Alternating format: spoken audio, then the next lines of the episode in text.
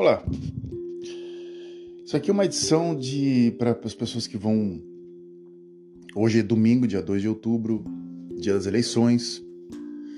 É um dia importante para muita gente, acho que uma das eleições mais conturbadas que o Brasil já teve, com padres, com ex-presidentes, com futuros presidiários, eu espero mostrar que o Brasil pelo menos tem uma coisa né?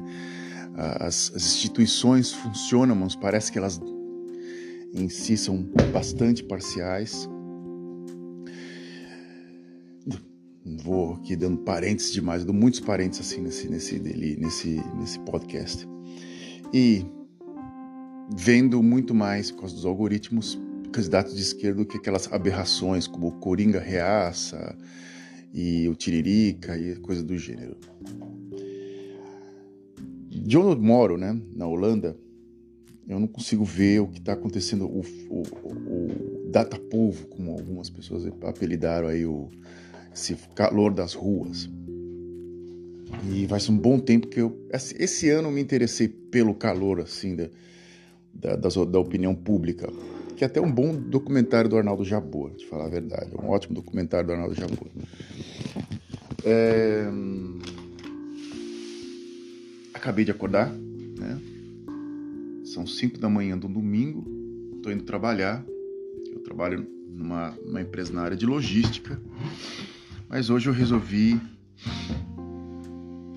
comentar algo com vocês, coisa rápida, para tentar estimular vocês ou não, sei lá. A gente nunca se sabe como a gente eu tento estimular as pessoas. Antes de mais nada, meu nome é Frederico Ilec, aqui do podcast, de, podcast Delírios. Se quer conversar comigo, vai lá no Instagram, Fred Ilec, sem CK, né? F-E, não, F-R-E-D-I-L-E-K. Tô lá no, no, no Instagram, é o lugar mais rápido para entrar em contato comigo. Tem meu e-mail, mas vai no Instagram, no qual eu vou postar no Stories esse podcast. Sempre posto um ou outro para as pessoas acessarem, ouvirem, terem opinião e etc, etc. Me, me chama muita atenção o alcance para algumas pessoas que chega o podcast. A idade e etc, etc, etc. Eu vou ficar falando de estatística. Eu vou ficar falando de um desenho que eu fiz ontem. E duas reações foram totalmente opostas e eu achei interessante. O nome desse programa hoje é Ódio e Regresso. Sim, Ódio e Regresso. É, ontem, depois de eu ter assistido um resumo do, do, do fatídico é, debate da, da Rede Globo, que é uma, foi uma das coisas mais caras de pau que eu já vi na minha vida, assim, você colocar um, um pseudo padre e pegar as pessoas com a parte religiosa e você não agredir elas porque a pessoa é um padre. Como eu moro na Holanda, a parte religiosa ela passou a ser uma coisa meio que assim, quem é muito religioso é porque não tem muita muita coisa na cabeça. É porque é meio doido. Conheço duas figuras muito religiosas. E literalmente às vezes bate porque o, o esse esse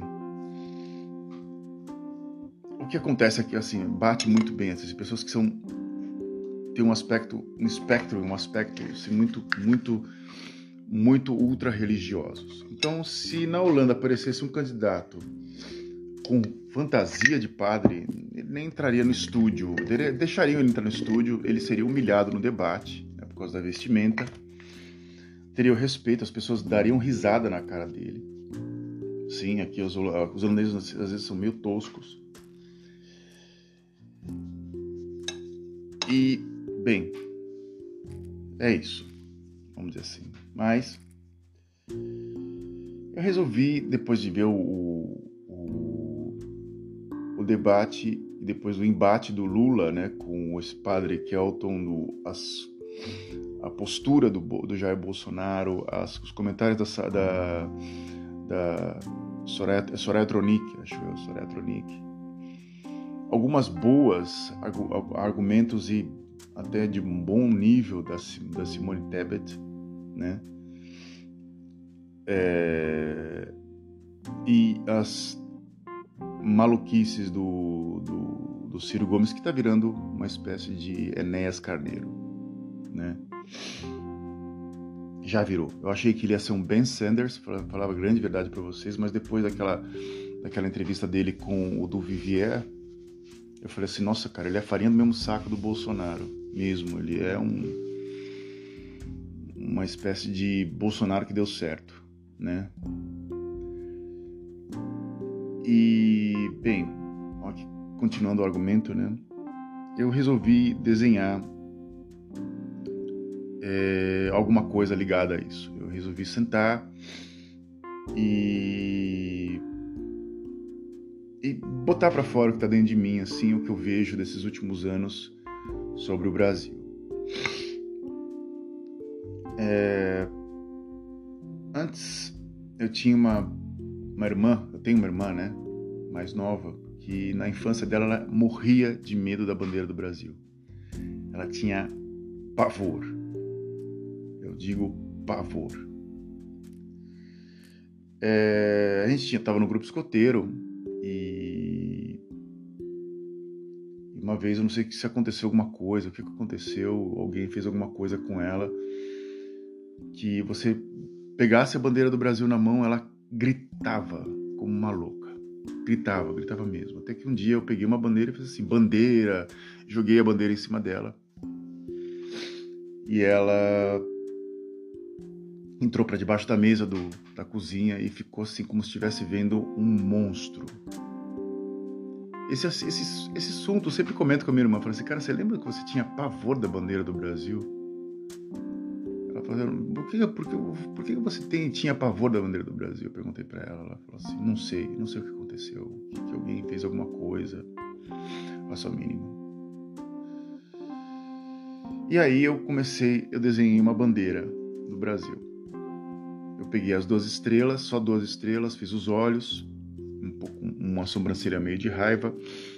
A, o, a faixa onde está escrito Ordem e Progresso, coloquei bem, bem, bem inclinada, mesmo como se fosse uma boca com raiva. Escrevi Ódio e Regresso. No começo do, do desenho, eu,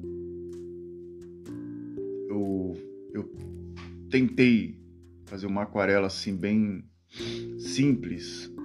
Né? E comecei a misturar muitas cores. Eu coloquei o fundo vermelho.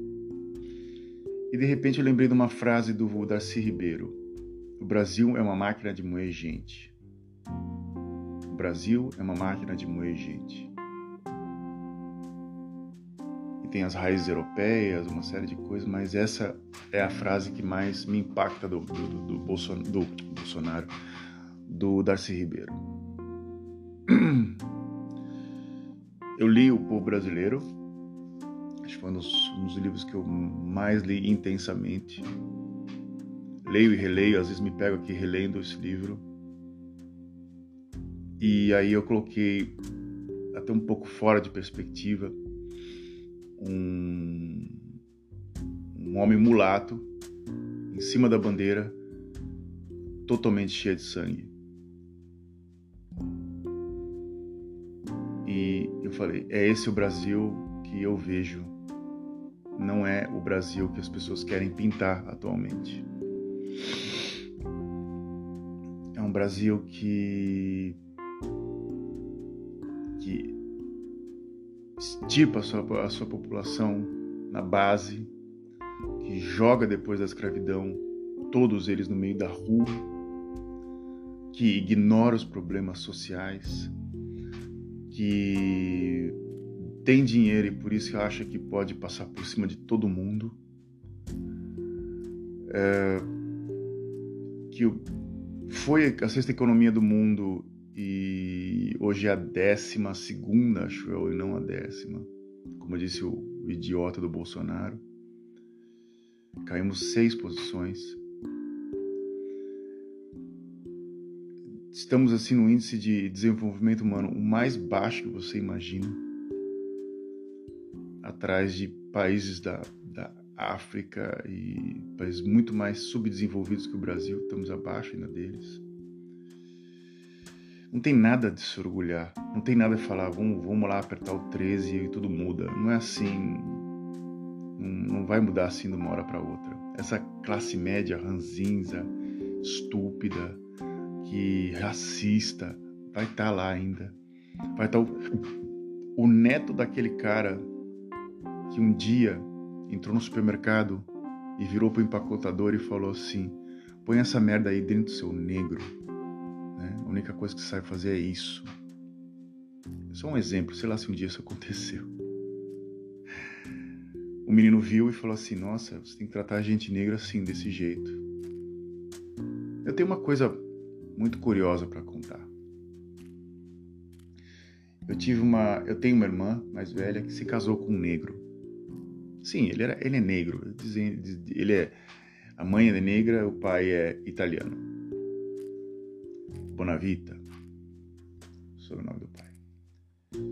Ele é fruto, ele nasceu de um de uma amante. A mãe dele era amante e ele nasceu um filho bastardo. Ele conta muito, assim, muito da da base do Brasil mesmo. Então eu estou expondo ele um pouco para tentar explicar para vocês que isso entrou na minha casa. E ele tinha problemas, o nome dele era Luciano Jorge da Silva. Ele conseguiu fazer um exame de DNA e, e, e aprovou e, e conseguiu aprovar que o pai dele era de origem italiana. Ele trocou o sobrenome para Luciano Bonavita mas não trocou nada, não trocou a atitude dele, não trocou, isso não trocou absolutamente nada. Ele continuou sendo o mesmo Luciano Jorge da Silva, com os mesmos esquemas, com os mesmos é, truquinhos de baratos, de, de, de negócios que ele fazia, e etc, etc, etc. É uma visão muito pessimista, gente, desculpa falar. Entrou na faculdade, no segundo ano não conseguia passar numa prova, numa prova, resolveu roubar a prova de um professor, no qual parava o carro e, por confiança do estacionamento, ele deixou deixava o material dele dentro do carro. Malandramente, né, isso ele tinha muita inteligência, pediu pro era amigo do, do, do, do, do cara do estacionamento pediu a chave e pegou a prova e copiou e decorou a prova. Conseguiu copiar a prova exata de como ela era. Só que o mais irônico de tudo é que o professor parou, não completou o exercício. E ele não sabia que tinha completado o exercício. E quando ele foi fazer a prova, ele parou justamente no mesmo ponto que o professor parou. E o professor sabe que o aluno tem capacidade, sim ou não, é, vendo o desenvolvimento dele na classe. Quando ele viu a prova, ele falou assim: Poxa, o cara foi bem, parece até que copiou minha prova. E de repente ele parou justamente no ponto no qual o professor parou. O professor Oliveira, que era um homem até com muita experiência na faculdade, resolveu perguntar para ele: Da onde você conseguiu isso? Porque você parou justamente no mesmo lugar que eu parei. Como você fez isso? Eu fui fazendo. Me explica. Eu gostaria que você me explicasse isso. Ele não conseguiu explicar e ele teve que sair da faculdade por uma espécie de vergonha alheia. Dentro da faculdade, eu era funcionário da, da, da, da faculdade de engenharia. De, eu, era, eu, tinha, eu tinha uma função dentro na copiadora um dos funcionários perguntou assim: tá, o seu cunhado acha que a gente é burro? Como é que pode fazer uma coisa dessa assim, tão escancarada, sem nem menos assim, nem menos mexer um músculo do rosto? Ele tá mentindo. Uh, a minha reação foi assim: olha, eu não sei, é entre vocês e ele. Eu não tenho absolutamente nada a ver com isso. Hoje ele tem uma, uma, um despachante aduaneiro, mora num apart hotel e trabalha. Não me pergunte com que e por que. Não tenho contato com ele faz muito tempo. Mas ele é um dos exemplos é, que eu gostaria de estar citando para vocês de coisas que eu lembro do Brasil. Dos truques, do ódio, do regresso, da falta de união das pessoas, do aquele, ah, um dia eu vou a gente, a gente sai, viu? Um dia a gente vê aquilo, viu? Ah, um dia a gente conversa, viu? Ah, um dia, olha, já não esqueço de você, cara. Olha, sempre me vem na cabeça e não, não retorna, não vê. Só retornam quando tem interesse próprio. Eu lembro muito bem quão bobo que eu fui muitas vezes, eu esperando que uma pessoa me desse um contato ou ligando insistentemente para uma coisa, coisa do gênero, e só me enrolando, ninguém falando absolutamente nada, apenas enrolação só. O motivo pelo qual estou aqui na Holanda é um desses motivos: a falta de profissionalismo de muita gente do Brasil, é... a inveja a desunião, pensamento retrógrado. Quando eu conheci meu sogro, ele falou para mim assim: eu tenho uma coleção de cordéis. São no total são 16 mil.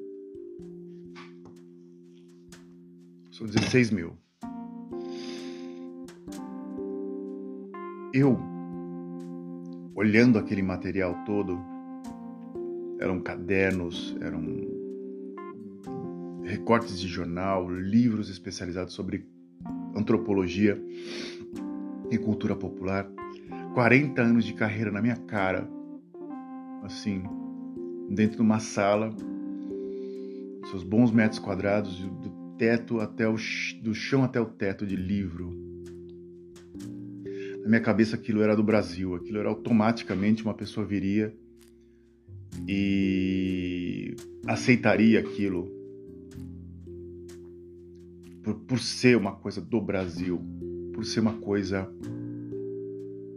é, automa totalmente aprovada, assim, não, isso aqui tem que ir para uma biblioteca, isso tem que ser para o centro de pesquisa, porque isso aqui pertence ao Brasil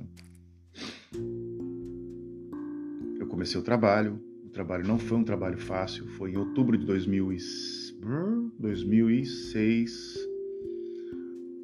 2006 não, foi 2005. Outubro de 2005 eu comecei a catalogar. E era um trabalho que me fazia mal. Não me pergunte por quê. Duas vezes vieram dois pesquisadores. Um chamava-se Saul Biderman, eu conversei por por telefone e o outro chamava-se Francisco, acho eu. Esse Francisco foi até a casa do meu sogro, que não estava bem, estava muito mal de saúde, e roubou muitos livrinhos dele de cordel. Roubou. Entrou, abriu a. Eu deixei ele mexer, abriu a... os cordéis e levou vários no bolso. Quando ele foi embora, meu sogro falou assim: esse cara tem uma baita de uma inveja minha. E eu não sabia o que fazer. Eu deixei o cara embora. Depois ligou só o Biderman perguntando se meu sogro já tinha morrido. Em vez de perguntar, olha, vamos pegar esse material, esse material faz parte. Aí, na hora da seleção do material, uma burocracia da, da, do governo de Brasília para catalogar todo o material, a abertura da, rei, da Lei Rouanet, um, uma série de coisas assim muito difíceis mesmo de, de, se, de, de se finalizar. E de repente, quando a coisa, quando eu consegui arranjar um emprego na, na, na universidade, eu falei assim: I surrender, eu, eu, eu desisto, não, não, não tem cabimento de eu continuar mais. Aí eu parei, parei tudo. Para mim foi uma coisa muito dura mesmo ter parado esse projeto, ter não ter continuado ele. Então eu vi assim, em vez de ter uma coisa coletiva, uma coisa um pouco mais, penso, não, lembrado todo o ódio que meu sogro também não era cara, um cara muito fácil, também não era um cara e que você poderia dizer assim, poxa, esse cara é um cara que abre portas. Não. Ele criou muita confusão. E aquele material eu comecei a ter muita raiva, muito ódio daquilo.